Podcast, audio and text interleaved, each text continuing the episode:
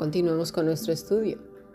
Estamos aprendiendo a orar, a tener una relación íntima con nuestro Señor, a llamar, a buscarle, a desear estar con Él, a, olvidarnos y tirar a la basura todos esos formalismos de, de, rodillas, de pie, en el suelo, boca arriba, boca abajo, sobre una cima, sobre la montaña, en el fondo del mar. Todas esas cosas que nos han enseñado que solamente así Dios nos oye. Eso no es verdad. Ya lo hemos visto. Abre las escrituras y, permite que el Señor te muestre la relación que tenía con sus amados hijos e hijas. Mira, a Dios no se le miente. Dice el eh, Proverbios 12:22, los labios mentirosos son abominación a Jehová, pero los que hacen verdad son su contentamiento.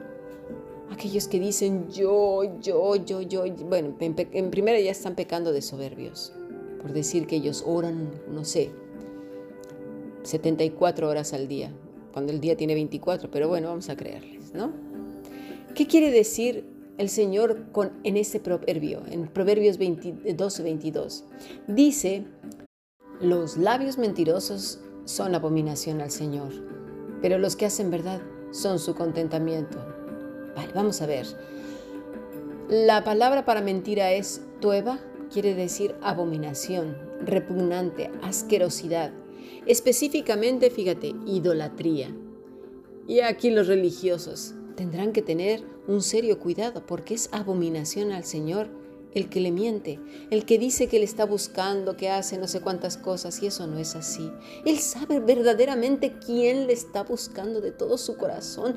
Mm, intentemos, por favor, en todo lo posible, no mentirle a Dios.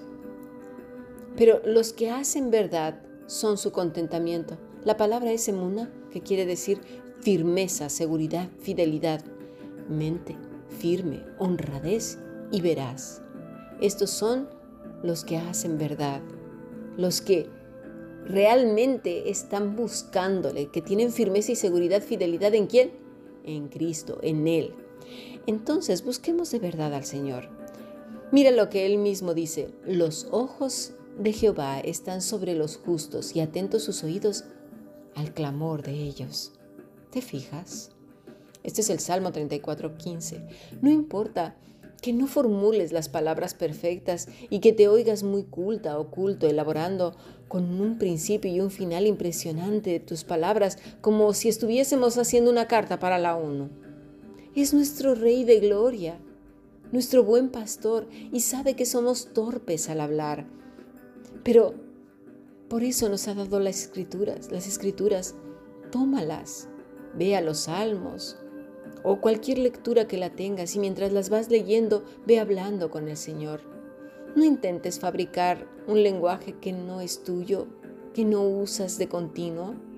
En esta semana he estado poniendo algunos ejemplos, pero tú puedes hacerlo en casa. Mira, Jeremías 29 dice, y me buscaréis y me hallaréis porque me buscaréis de todo vuestro corazón. No nos dice que le busquemos con palabras perfectamente bien elaboradas, ¿verdad?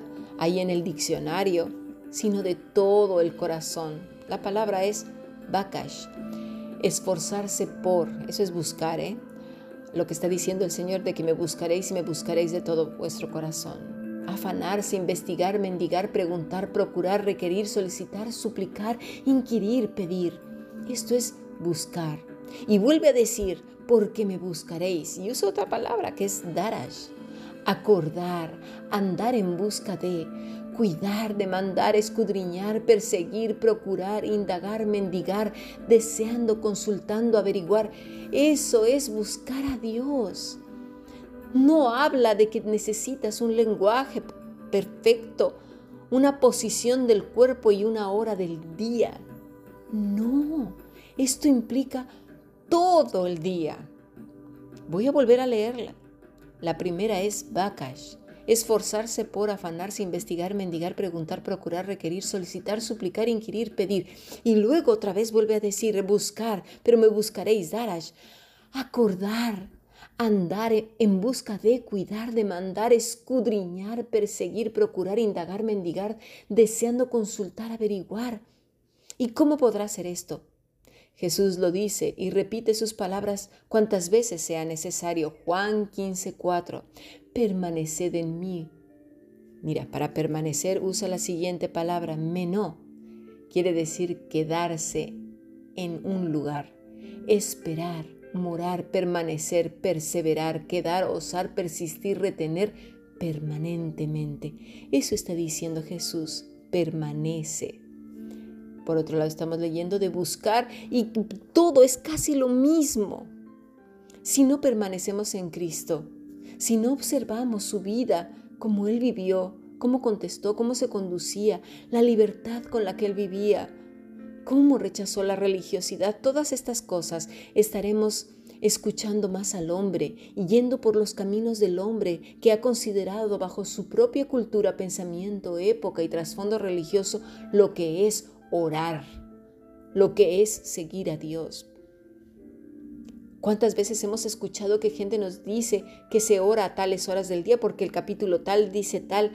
Han leído solo un capítulo y han sacado sus propias conclusiones. Necesitan leer toda la escritura, como lo hemos hecho ahora. ¿A qué? Cuando vemos que Abraham dice, uff, cuando sonaron las dos en punto, ni un minuto más ni un minuto menos, salí corriendo, dejé todo lo que hice hasta la guerra para ir a orar. ¿Perdona? Eso ya hacen algunas religiones del Medio Oriente. No, mis estimados. Jesús dice, el que permanece, ¿eh? la permanencia es lo mismo que el que habita bajo el abrigo del Altísimo, ya lo hemos visto. Esto mismo está diciendo Jesús, pero está usando otras palabras para que el hombre lo entienda, porque ¿cómo nos cuesta aprender las cosas espirituales? Entender una película no cuesta nada, ¿verdad? Una canción tampoco. Pero las cosas del cielo necesitan tiempo, atención. El que habita el abrigo y el que permanece en Cristo es lo mismo, porque el Altísimo, ¿sabes una cosa? Es Cristo. Y el pámpano también es Cristo. ¿Lo entendemos? Cristo es Dios. Y este, dice, llevará mucho fruto. No el pámpano, ¿eh? El pámpano no, no lo produce, no porque el pámpano realmente no produce nada, es la vid la que produce. Pero es hermosa la palabra que nuestro Señor usa para decir llevar. Llevar fruto quiere, es la palabra feró, llevar, presentar, derivar, pero la que me gusta mucho es inspirado. Y es así porque el Espíritu de Dios es esa savia de la vid que produce e inspira al Hijo de Dios a vivir vidas piadosas, vidas que le busquen, que le adoren en espíritu y en verdad. Este tema de la oración es muy extenso y maravilloso, porque toda la escritura nos abre esos diálogos con Dios, cada vida usando sus propias palabras, dirigiéndose al Rey de Reyes y Señor de Señores, en una búsqueda del Creador, del único que puede salvar sus almas y sustentar todo su ser aquí y en la eternidad.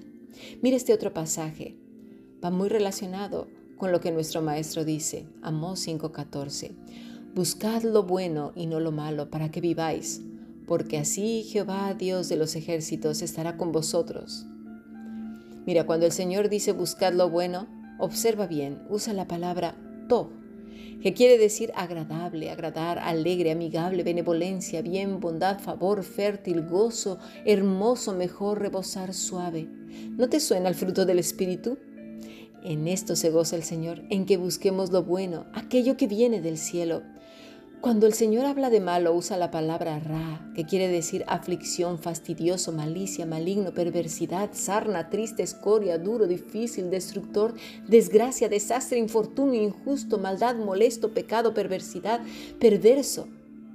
Bien dice el Señor que no sabemos pedir. Pedimos mal, porque solo pedimos para estar bien nosotros sin saber lo que pedimos puede traer consecuencias y calamidad a otros, incluso a nosotros mismos. El deseo por tener aquello que arde en nuestro corazón es egoísta, hace que lo veamos tan bonito, tan inofensivo y bueno, sin problemas y sin consecuencias, aún para nuestra relación con Dios. Dice, para que vivas. Esta palabra ya la hemos visto antes, es kaya, Avivar, conservar, criar, mantener, preservar, quedar, reanimar, revivir, resucitar, vivir. Es la misma que usa Cristo en permanecer en Él, porque separados de esa vid verdaderamente moriremos en nuestra religiosidad o en nuestros delitos y pecados. ¿Lo entendemos? La escritura es una realidad. La centralidad es Cristo. Terminemos con una oración. Dice, fui buscado por los que no preguntaban por mí, fui hallado por los que no me buscaban. Vamos a leer Isaías 65.1, Salmo 37.4, Salmo 34.4 y Salmo 105.4. Voy a usar mis palabras, pero cuando las leas tú, usa las tuyas, ¿vale? Vamos a practicar. Padre, yo he sido de aquellos que no preguntaban por ti. Estaba perdida, sin esperanza, sin vida, no te buscaba. Pero ahora Ahora, mi Señor, mi corazón arde. Invoco tu nombre. Y gracias, Padre, porque tú me has hallado primero. Gracias por rescatarme. Dios mío, Dios mío eres tú. De madrugada te buscaré y de noche también. De día y de tarde mi alma tiene sed de ti. Mi carne te anhela en tierra seca y árida mi Dios, donde todo el mundo está preocupado por los afanes, tiene miedo, entrega sus propias vidas con tal de un poquito de paz y seguridad. Yo te busqué, Señor, y tú me escuchaste y me libraste de todos mis temores. Señor, hoy busco tu nombre, tu poder, tu rostro, mi Señor. Quiero estar en tu presencia Quiero vivir, estar viva en medio de un mundo muerto. Yo quiero ser de esos bienaventurados que guardan tu testimonio y con todo el corazón buscarte hasta que vuelvas por mí. Quiero buscar lo bueno y no lo malo. Quiero buscar la inteligencia y la sabiduría espiritual para mostrar un corazón vivo que arde por ti. Señor y Padre, yo sé que tú estás conmigo alrededor de los que te buscan. Somos el remanente, Padre, los que estamos esperando que vuelvas por nosotros, que nos rescates de este mundo que está a punto de ser juzgado. Gracias por escucharme. En tu nombre he orado y te he buscado y te he alabado y seguiré todo este día buscándote. Pero tú sabes, Padre, que he hablado en este momento para que mis hermanos y hermanas puedan disfrutar de un diálogo contigo usando tus propias palabras. Encamínanos en tu verdad y síguenos enseñando, Padre, porque tú eres el Dios de nuestra salvación. En ti estamos esperando todo el día y toda la noche. Amén. Sigamos aprendiendo bendiciones.